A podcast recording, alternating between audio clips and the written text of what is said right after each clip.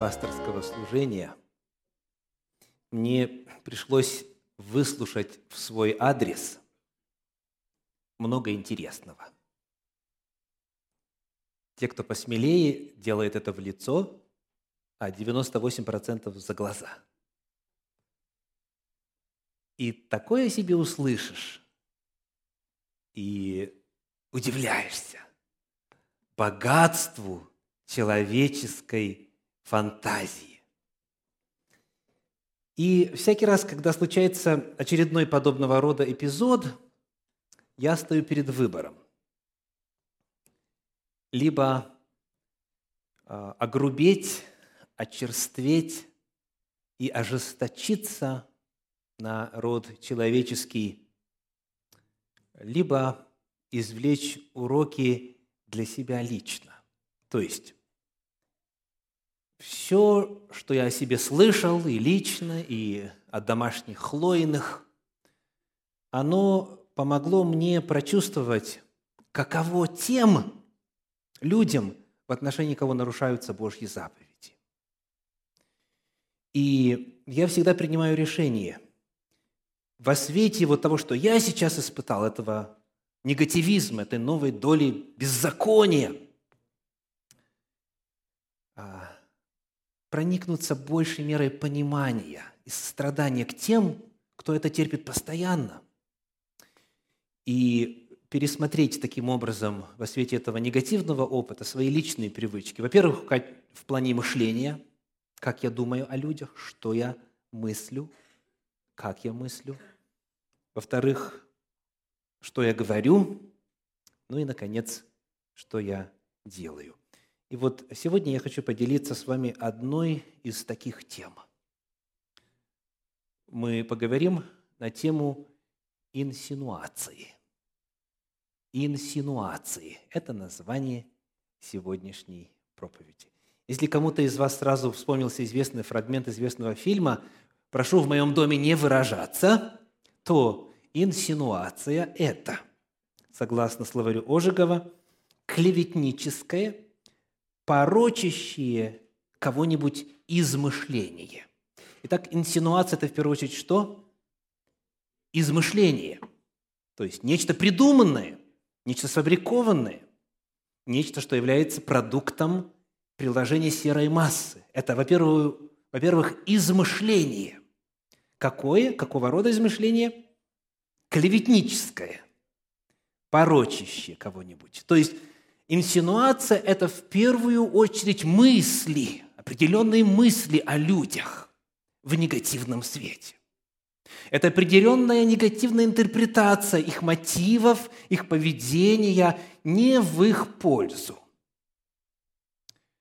А во-вторых, согласно историческому словарю галлицизмов русского языка, инсинуация – это злостный вымысел, клевета, предпринимаемая с целью опорочивания кого-либо.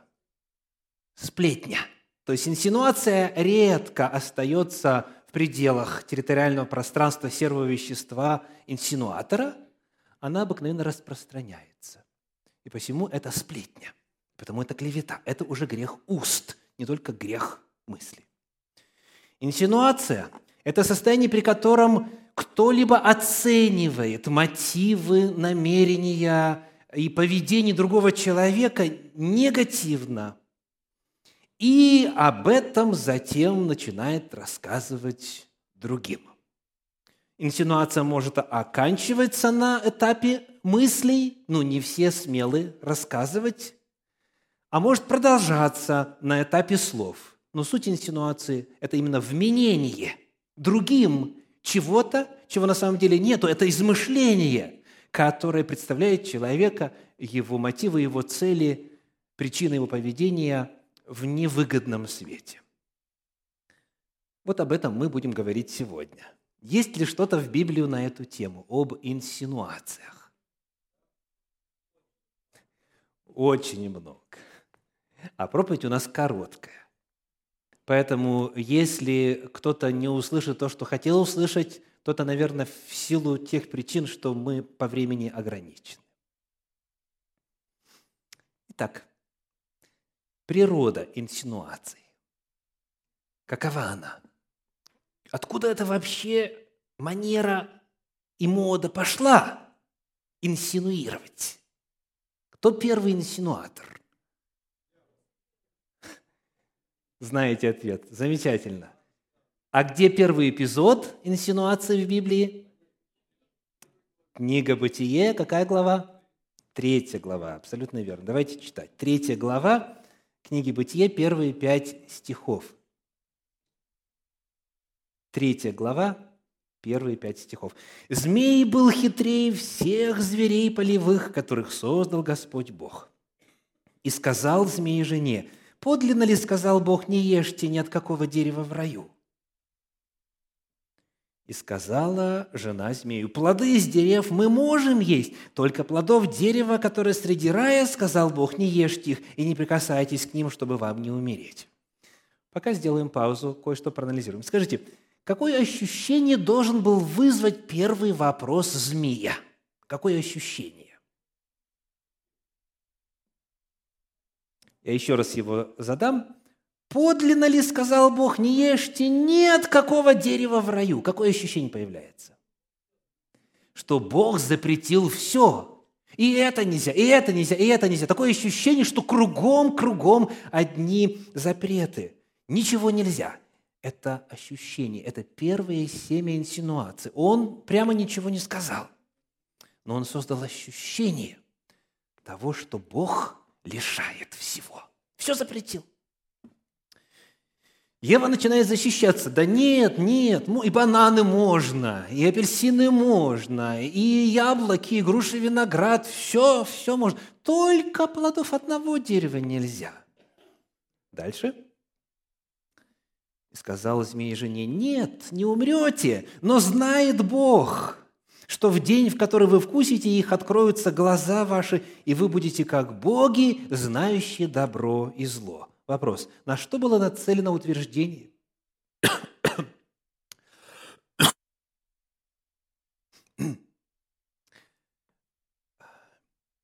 На что было нацелено... Вода у меня есть, очень хорошо.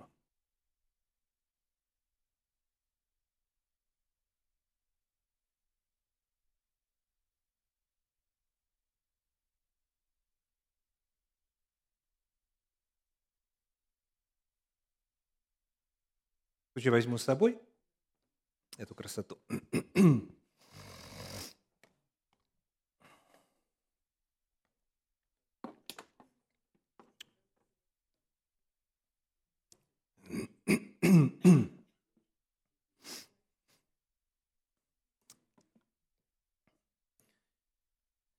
Вопрос.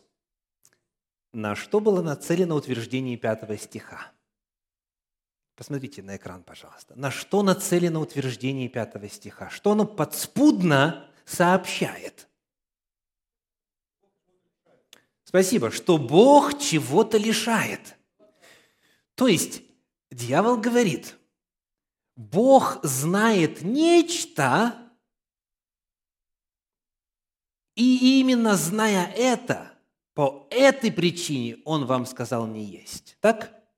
То есть он создает ощущение себялюбия у Бога. Бог знает, что эти плоды такие чудесные дают, э, изменения и преимущества открывают. Бог это знает, и поскольку Он это знает, Он сказал вам, не ешьте. А на самом деле Он вас напугал, что вы якобы умрете. Он создает ощущение себялюбия у Бога и, во-вторых, обделенности человека – ощущение того, что несправедливо поступили по отношению к Адаму и Еве, что Бог установил запрет на дерево якобы потому, что не желал делиться. Он-то как Бог, а нам не дает возможности быть как боги. То есть инсинуация здесь выражается в чем? Но знает Бог. Он знает, а вам не сказал. Вот его истинные мотивы. Итак, Первый инсинуатор в истории Земли – это древний змей, называемый дьяволом и сатаною. Еще один пример посмотрим. Книга Иова, первая глава, стихи с 9 по 11. Книга Иова, первая глава, стихи с 9 по 11. «И отвечал сатана Господу и сказал, «Разве даром богобоязнен Иов? Не ты ли кругом оградил его и дом его и все, что у него? Дело рук его ты благословил, и стада его распространяются по земле.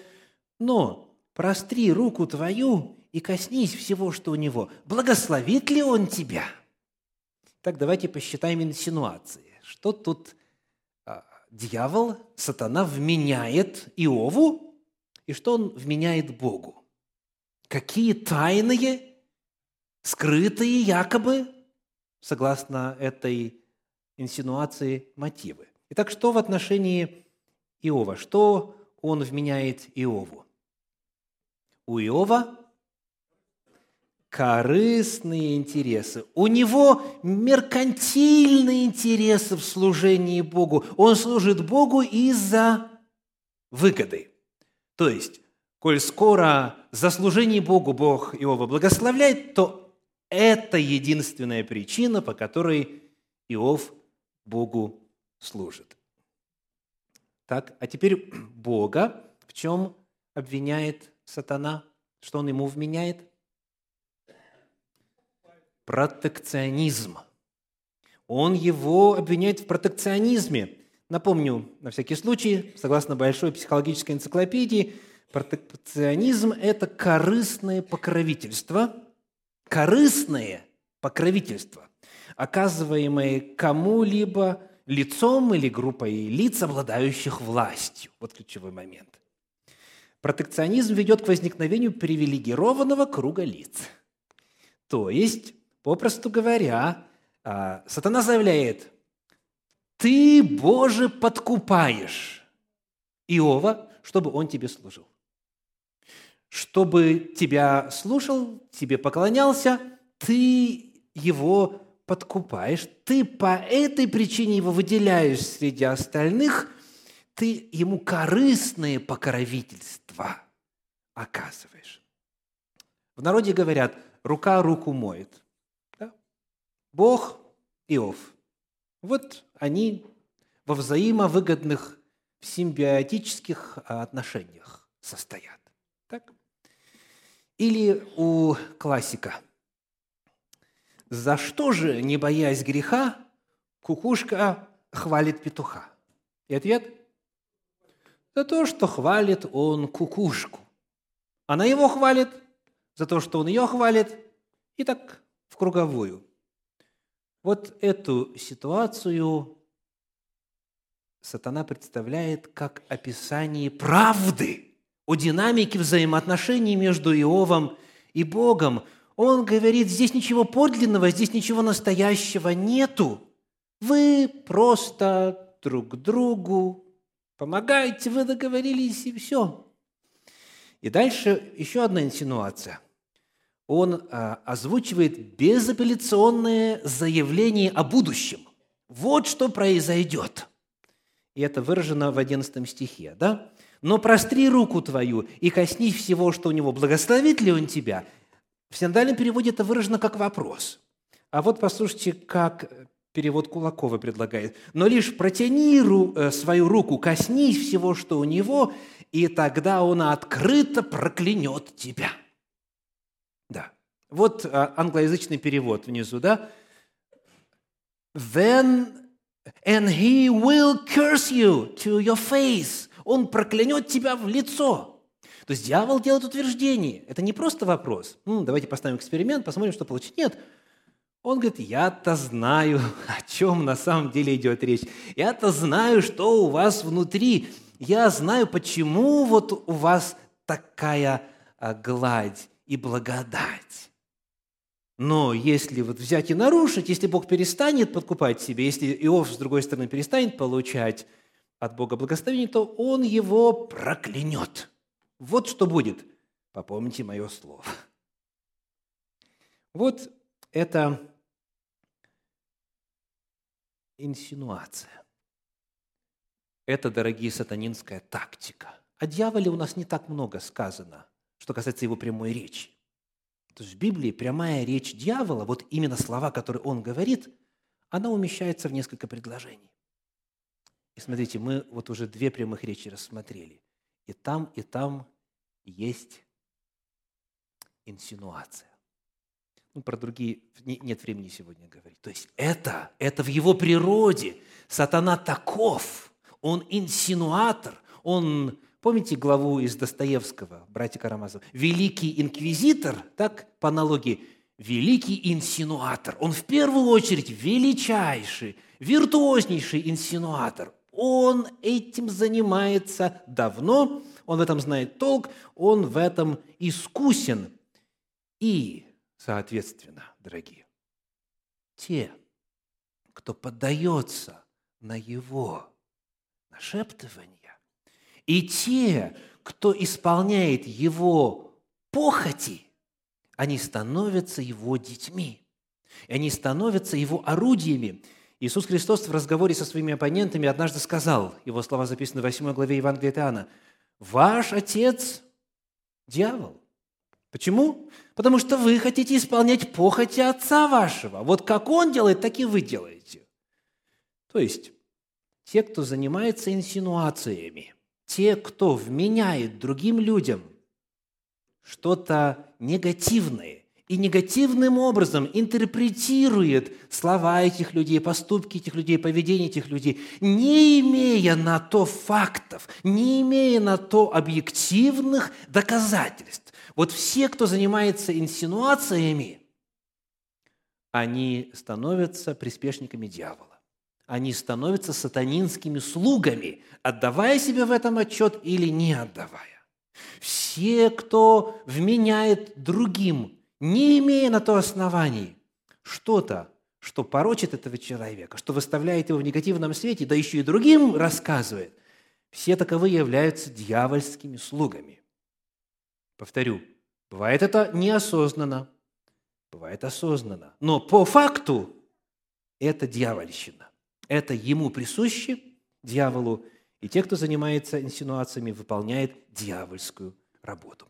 Посмотрим теперь вот один пример уже в межчеловеческих отношениях. Это у нас первая книга царств, 17 глава, стихи 17 по 29.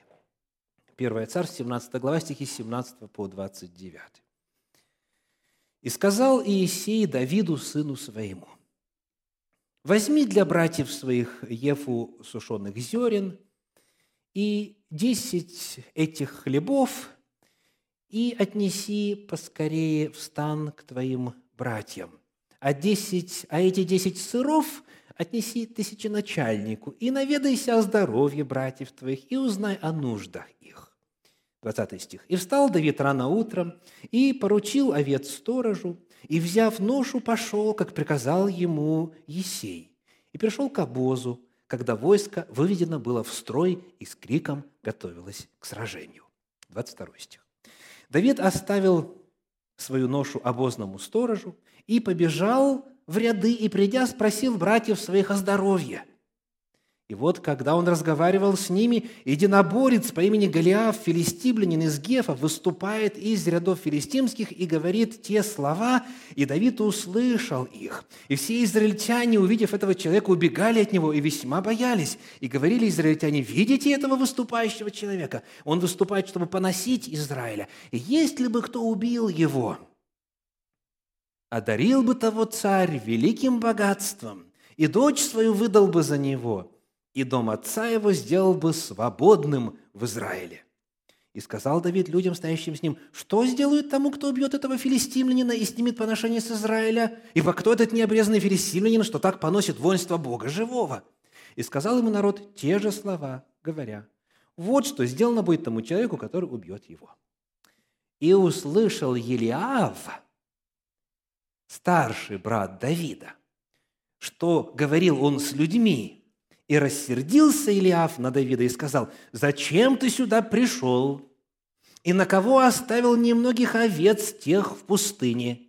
Я знаю высокомерие твое и дурное сердце твое. Ты пришел посмотреть на сражение». И сказал Давид, «Что же я сделал? Не слова ли это?» Итак, есть у нас состав преступления тут? Есть ли инсинуация? Да, к сожалению, старший брат в отношении младшего брата. Итак, давайте а, вспомним, какие ответы на вопросы старшего брата у нас уже в тексте присутствуют. Вот он задает первый вопрос. «Зачем ты сюда пришел?» Какой библейский ответ? Зачем Давид туда пришел? Ну, во-первых, давайте скажем, почему? Потому что отец попросил. Зачем? Принести провизию и узнать о здоровье братьев. Так было? Так было. Второй вопрос. На кого оставил немногих овец тех в пустыне? Ответ – на сторожа, да? как отец и приказал. То есть есть вопрос, есть ответ, все есть. Но тут начинается инсинуация. Елишав не верит, что все так просто объясняется. И, и, и этот брат не верит, что у Давида чистые намерения, и он просто выполняет волю отца. Он говорит, я знаю высокомерие твое и дурное сердце твое. Скажите, откуда тема высокомерия появляется? Вот из этого повествования. Что тут можно интерпретировать как высокомерие Давида? Да, спасибо. Сказано, услышал, 28 стих, услышал Елиав, старший брат Давида, что говорил он с людьми. А Давид о чем с людьми разговаривал? Что будет тому, кто убьет филистимлянина?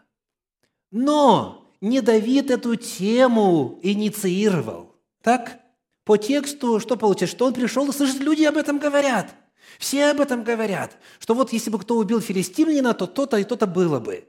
И Давид переспросил, так какова награда?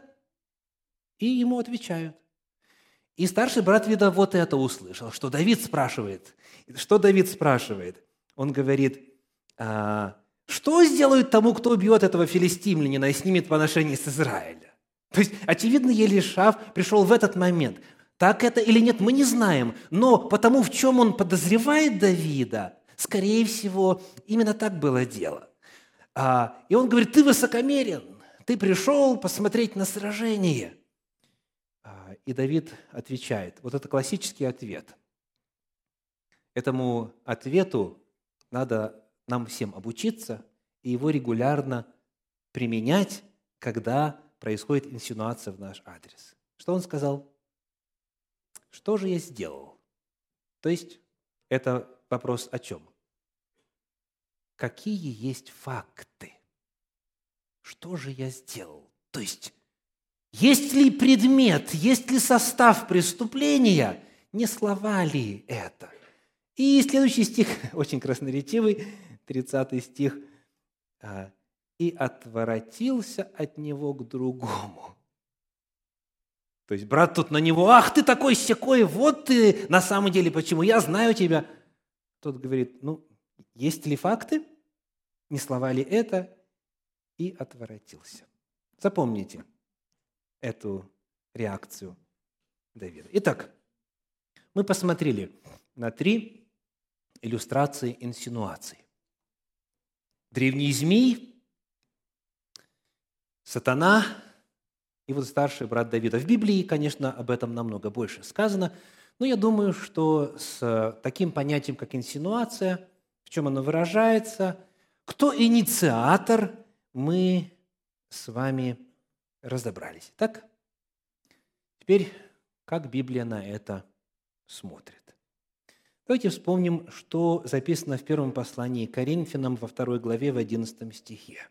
1 Коринфянам 2, 11. «Ибо кто из человеков знает, что в человеке, кроме духа человеческого, живущего в нем? Так и Божьего никто не знает, кроме Духа Божьего. О чем учит нас этот отрывок Священного Писания? Кто из человеков знает, что в человеке, имеется в виду в другом человеке, кроме самого человека, кроме духа человеческого? Кто? Никто. Прочие могут догадываться, прочие могут строить теории, прочие могут инсинуировать, Прочие могут вменять что-то доброе, все что угодно. Но вот знать может только сам человек.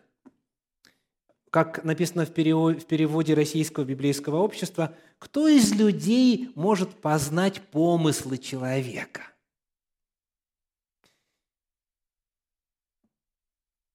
Теперь третья книга царств, 8 глава, 39 стих. Третье царств, 8, 39. 8.39. «Ты услышь с неба», молится Соломон во время посвящения храма. «Ты услышь с неба, с места обитания твоего, и помилуй, и соделай и воздай каждому по путям его, как ты усмотришь сердце его, ибо ты один знаешь сердце всех сынов человеческих».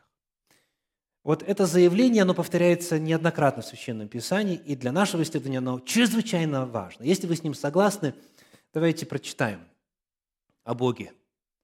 «Ты один». Вот со слов «ты один». Готовы?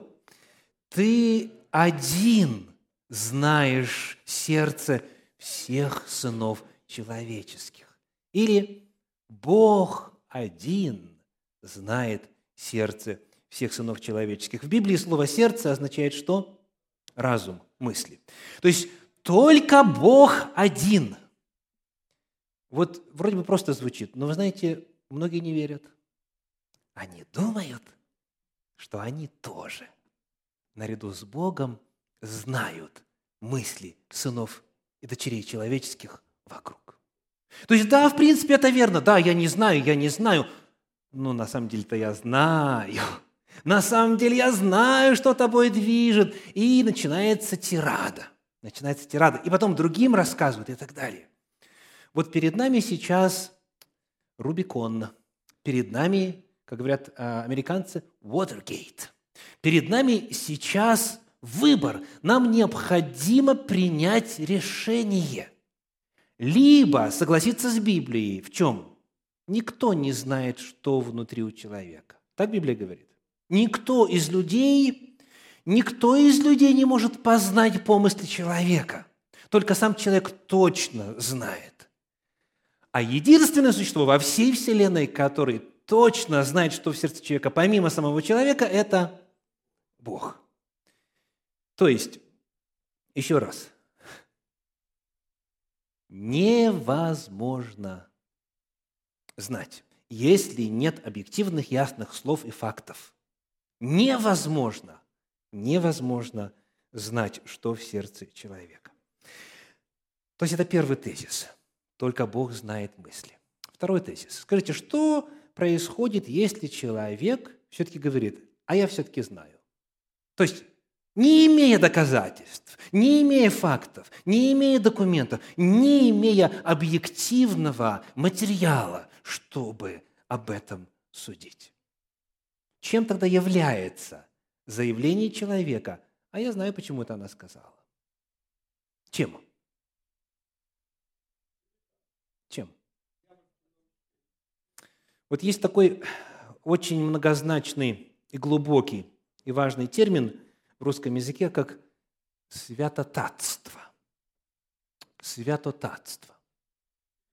Э, слово старое, ну, свято – это понятно, так? Что-то к святыне имеет отношение. Татство – это что такое? Воровство. Святотатство – это посягательство на святое, на святыню, на неприкосновенное. Святотатство, согласно словарю Брагауза и Ефрона, это посягательство, направленное на священные а, или освященные предметы, то есть дословно кража святыни. Если человек говорит, не имея на то оснований, не имея объективных, непровержимых доказательств. Если человек говорит, а я знаю, что у него на уме, и я знаю, что он делает это потому-то и потому-то, или она делает потому-то, потому-то, то этот человек на этот момент, когда произносит эти слова или перед этим думает так, он занимает место Бога. Это чрезвычайно серьезный грех. С этого, собственно, все началось. «Взойду на высоты облачные, буду подобен Всевышнему. Если кто из вас допускает мысль, вопреки прямым заявлениям Библии, что вы знаете то, о чем Бог сказал, что вы не знаете, что только один Он, это Его прерогатива, это Ему только открыто, значит, вы на этот момент нарушаете первую заповедь и многие остальные. Вы становитесь на место Бога. Это грех святотатства, это покушение на то, на что у вас нет права и на что вы не способны и никогда не будете способны. Это чрезвычайно серьезное нарушение в плане последствий.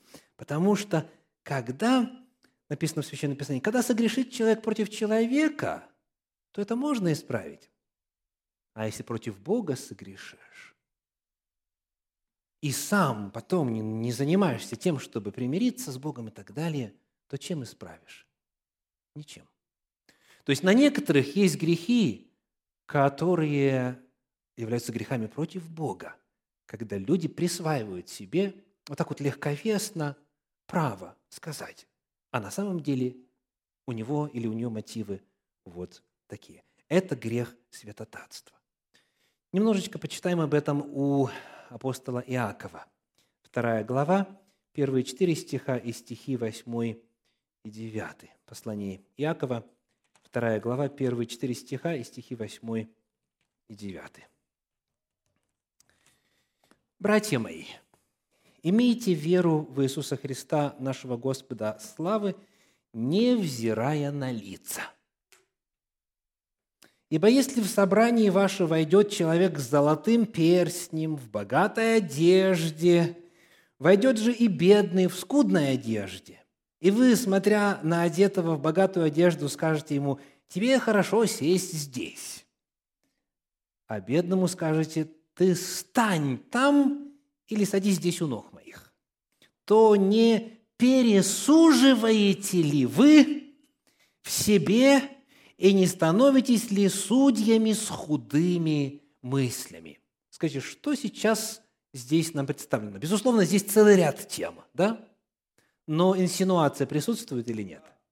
То есть по одежке экстраполируем остальное достраиваем у себя касательно статуса этого человека, его намерений, возможно, перспектив приобщения его к нашей конгрегации, чтобы достроить наконец-то вот то, что мы уже давно хотим построить. И сразу же, сразу же, сразу же идет вот выстроение всевозможных логических заключений.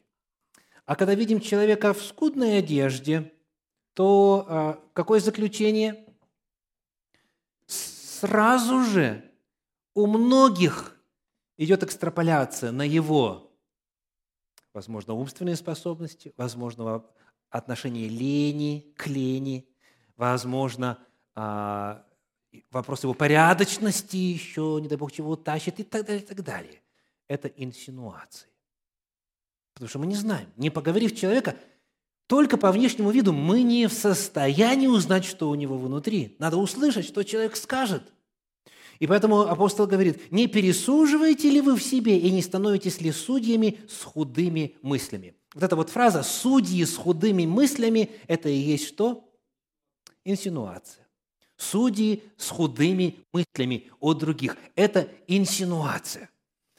И дальше читаем стихи 8 и 9. «Если вы исполняете закон царский по Писанию «возлюби ближнего твоего как?» Как себя самого, хорошо делаете. Вот кто из вас себе инсинуирует плохие мотивы?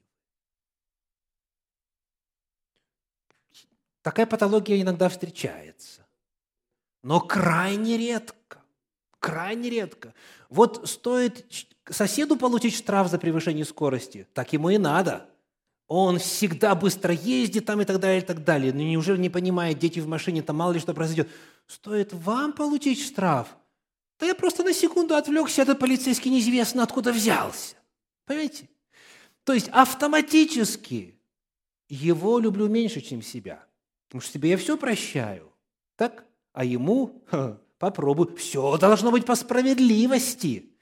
То есть, если вы исполняете закон царский по Писанию возлюби ближнего твоего, как себя самого, хорошо делаете. Но если поступаете с лицеприятием, то грех делаете и перед законом оказываетесь преступниками. Инсинуация – это грех. Это грех. В этой же книге, в 4 главе послания Иакова, прочитаем стихи 11 и 12. 4 глава, стихи 11 и 12. «Не злословьте друг друга, братья. Кто злословит брата или судит брата своего, тот злословит закон и судит закон. А если ты судишь закон, то ты не исполнитель закона, но судья. Един законодатель и судья – могущий спасти и погубить, а ты кто, который судишь другого? Вот это то, о чем мы говорили, это святотатство. Есть только один, кто может, потому что у него есть доступ к нашим сердцам, он все знает. Один Бог только знает, что у нас на уме. А если мы на себя эту роль принимаем, значит, мы становимся на его место. И тогда совершаем грех, и фактически целый-целый ряд грехов. Напомню, что именно такими были устремления сатаны – занять место Бога и присвоить себе его прерогативы. Потому Священное Писание предостерегает. 1 Коринфянам 6 глава, стихи 9 и 10. 1 Коринфянам 6 глава, стихи 9 и 10. «Не обманывайтесь, или не знаете, что неправедные Царство Божье не наследуют? Не обманывайтесь. Идет список, и в том числе в 10 стихе. Злоречивые, 10 стих, злоречивые, что дальше написано? Царствие Божие не наследует. Вот тут впору сказать, хотите верьте, хотите нет. Верующий ли вы, неверующие ли, в церкви ли, вне церкви, злоречивые, Царствие Божие не наследуют. Конечно, Господь являет милость, когда человек не осознает, что это грех. Но вы теперь знаете, аллилуйя, я постарался. И вы теперь в ответе. Потому в этой общине не будут допустимы инсинуации ни при каких условиях. Потому что вы знаете – Слава Богу, у нас и так их почти нет. Но иногда приходится иметь дело. Царствие Божие не наследует. Очень часто, фактически чаще всего, мы понятия не имеем о действительных причинах тех или иных слов или поступков многих людей. Мы делаем поверхностное суждение, ставим себя на место Бога, внушаем себе всеведение и изрекаем определение. Это грех. Часто мы и понятия не имеем. А что происходит на самом деле? Многие проецируют свои собственные грехи на других. Или, как в народе говорят, многие думают о других в меру своей собственной испорченности. То есть неужели он мог бы удержаться от такого греха? Не может быть. Да что, нет. Наверняка. Итак, что делать? Что делать во свете вот этого явного Божьего осуждения инсинуаций? Ну, что делать известно. Первое. Каяться надо. Каяться. Первое. Покаяться. Попросить прощения. 1 Иоанна, 1 глава, 9 стих. «Если исповедуем грехи наши, то Он, будучи верен и праведен, простит нам грехи наши и очистит нас от всякой неправды. Покаяться значит переосмыслить, признать внутри и потом выразить вслух, попросить прощения, исповедаться. Это первое. Второе. Очень полезно именно в контексте изучения проблемы инсинуаций сформировать у себя привычку задавать вопросы. Сформировать привычку задавать вопросы людям, в отношении которых появляются недобрые мысли – Конечно, человек не всегда скажет вам правду. Это его выбор. Но очень часто вы узнаете то, чего не знали. А, и в Священном Писании написано так. Евангелие от Иоанна, 7 глава, 51 стих. Иоанна 7, 51. 7, 51. Этот стих уже звучал с этой кафедры. судит ли наш закон человека, если прежде не выслушают его? Судит ли наш закон человека, если прежде не выслушают его и не узнают, что он делает? Нужно дать возможность человеку самому сказать. Кто из вас видел вот а, этого прекрасного молодого человека? Давайте посмотрим на картиночку.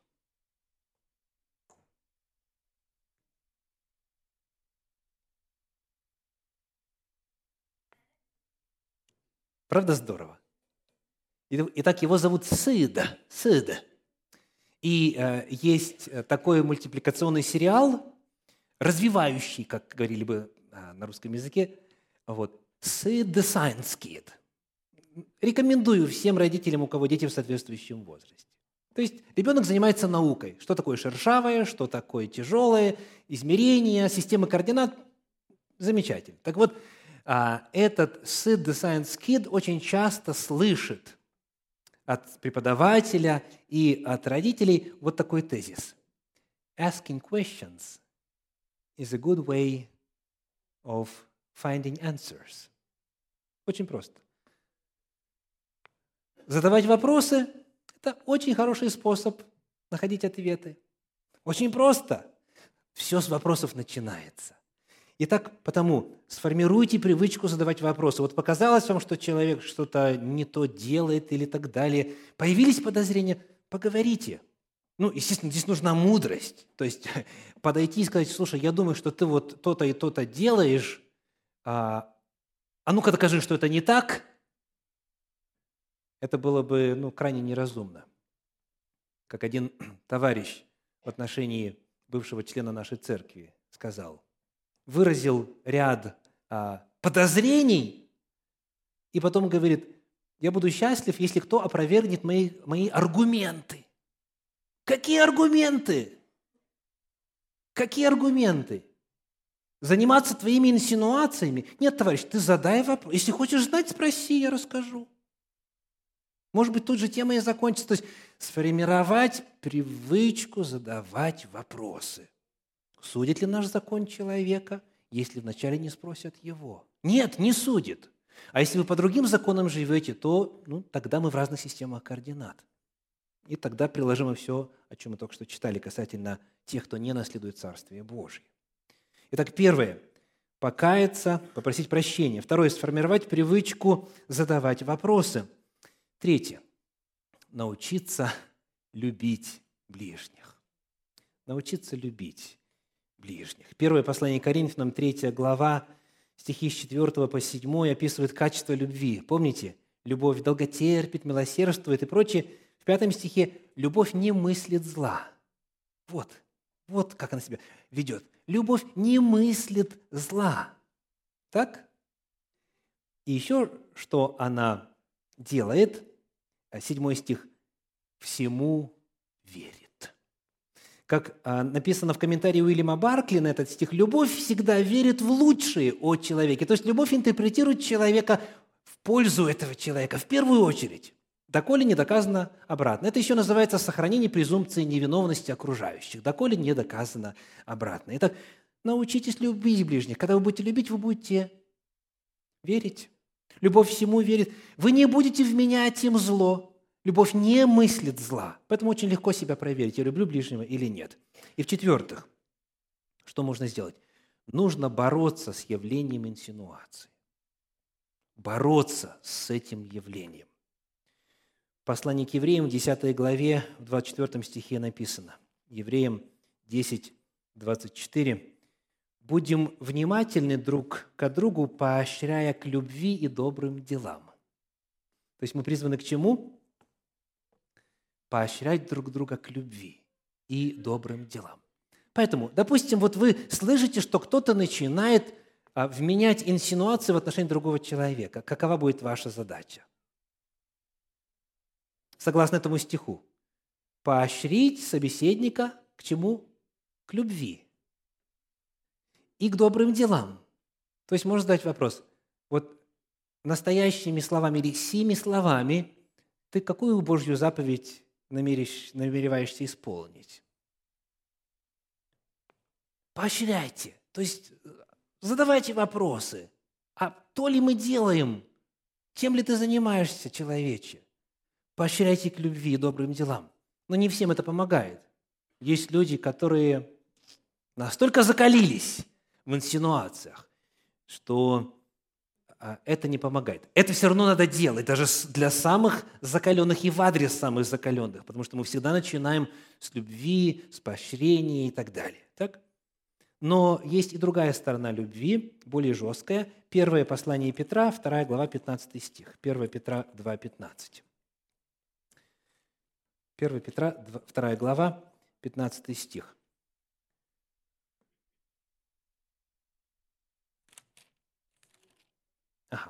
«Ибо такова есть воля Божия, чтобы мы, делая добро, заграждали уста невежеству безумных людей». Так что, помимо всего прочего, надо делать? Заграждать уста невежеству безумных людей. Об этом тоже в Библии много написано. То есть бывает, нужно просто именно взять и заградить уста, и сказать, пожалуйста, в моем присутствии инсинуациями больше не занимайся, дорогой, и все. Заграждать уста. Давайте посмотрим на вот эту церковь. Как вы думаете, в какой местности она расположена?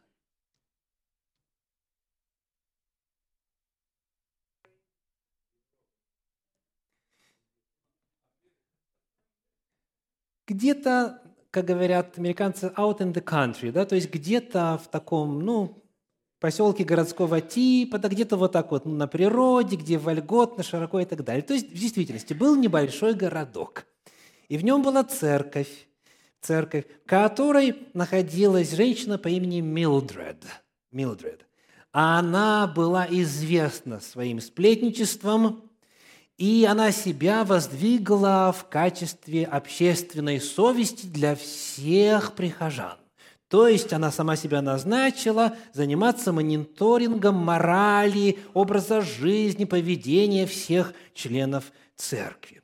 Многие не одобряли ее такую роль, но достаточно сильно ее боялись, чтобы что-то сказать ей против этой деятельности, пока однажды она не совершила ошибку.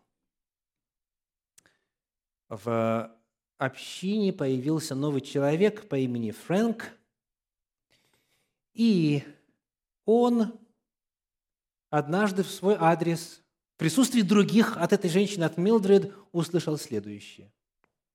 Она сказала, «Я видела твой старый грузовичок, запаркованный у единственного в городе бара. И мы все прекрасно знаем, чем ты там занимался. Дальше последовала лекция против алкоголизма там и так далее. Так? То есть она его обвинила в том, что он алкоголик, потому что видела его грузовик запаркованным у городского бара. Фрэнк был немногословным человеком, он посмотрел на нее, отвернулся, развернулся и ушел. Он ничего не сказал, он не стал объяснять, защищать себя или опровергать сказанное. Он ничего не сказал. Просто позже вечером он тихонечко запарковал свой грузовичок перед домом Милдред. Пешком ушел домой и оставил его, грузовичок этот, ночевать всю ночь. Поэтому на следующий день весь город знал, чем Милдред занимается по ночам, будучи одинокой женщиной.